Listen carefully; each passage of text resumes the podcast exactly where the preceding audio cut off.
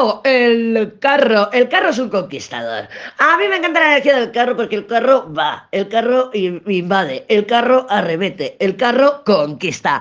En todas sus manifestaciones, porque conquista es la conquista. Yo he visto casos, por eso el carro se refiere al pasado también.